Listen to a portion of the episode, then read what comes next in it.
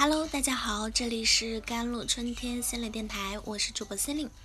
今天跟大家分享的文章叫做《遵循自己的本质就是最好的选择》。今天我们想分享的文章啊，就是几个定律。第一个是终结错觉定律。终结错觉定律是哈佛大学心理学教授加尔伯特提出的一个概念，大概意思是。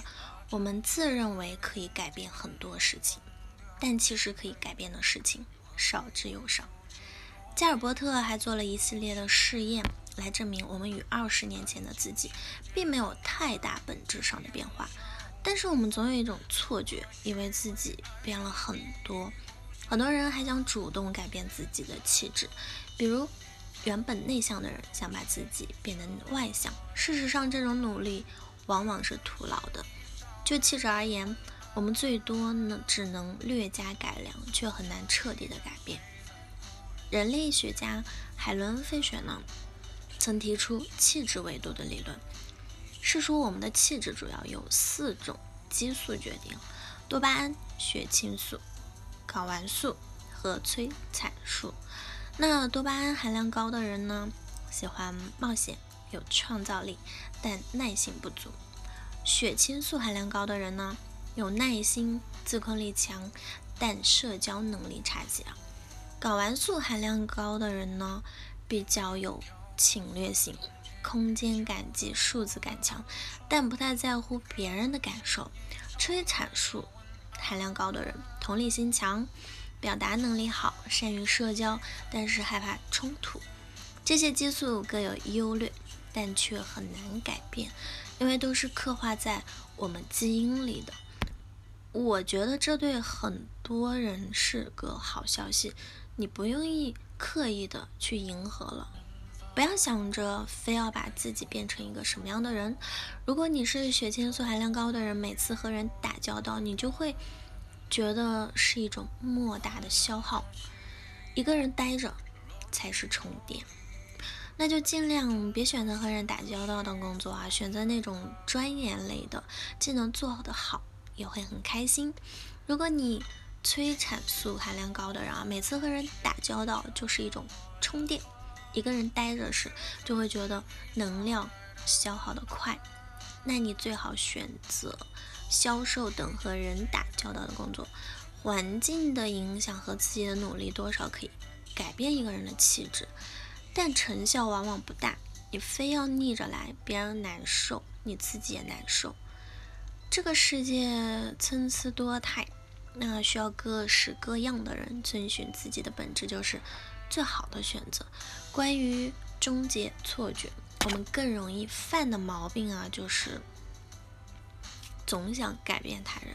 我们连改变自己都这么难，改变他人又谈何容易呢？我是一个很要强的人，但我的孩子很小时就展现出佛系的一面，非常不爱竞争。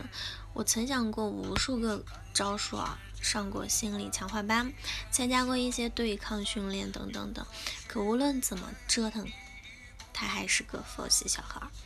有一次参加围棋比赛，遇到一个实力明显比他弱的，他却输了。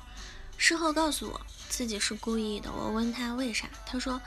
那小孩快哭了，说已经连输了三场，这次再输，他爸一定会打死他。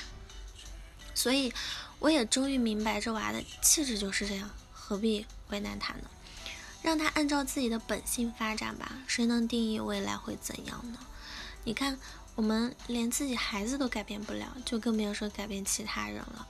如果你做过管理，应该知道改变一个员工基本是不可能的事情。很多单位都希望通过培训啊、辅导啊、管理等手段去改变一个员工的态度和特性，其实也都是徒劳。最好的办法就是美国西南航空说的那样啊，雇佣看态度，技能靠培训，价值观啊、性格特点之类的东西，靠外界是很难改变的。管理者最好的选择就是找到合适的人。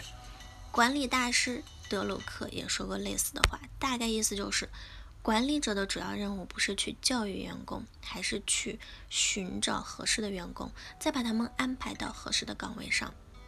所以放下那颗要改变世界的心吧，寻找比改变务实很多。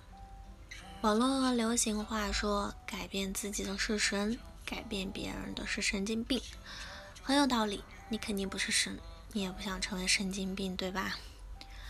然后我们今天再来讲第二个定律呢，是无限游戏的定律。王兴啊推荐的一本书名字叫做《有限与无限的游戏》。所谓有限游戏，就是以干掉对方为目的，对方死了你就赢了。而无限游戏就是以自己的生存为目的，不是和谁比，就是想办法一直让游戏可以玩下去。嗯，说白话一点就是活着比啥都重要嘛。这大概就是一个朴实的掉渣，却又容易被忽略的一个哲理。我曾经参加过一个媒体人的沙龙啊，向很多年轻的自媒体朋友讲自己的心得。他提了一个问题，就是做公众号的最重要的是什么？有人说写出爆款文最重要，有人说做人设最重要，有人说科学化的运营最重要。我说这些都很重要，但是最重要的是不要被封号。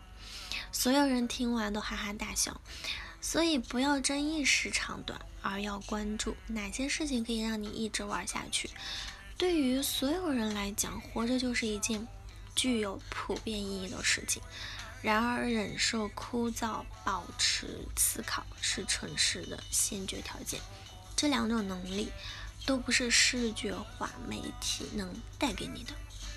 好了，以上就是今天的节目内容了。咨询请加我的手机微信号：幺三八二二七幺八九九五。我是 c e l i n e 我们下期节目再见。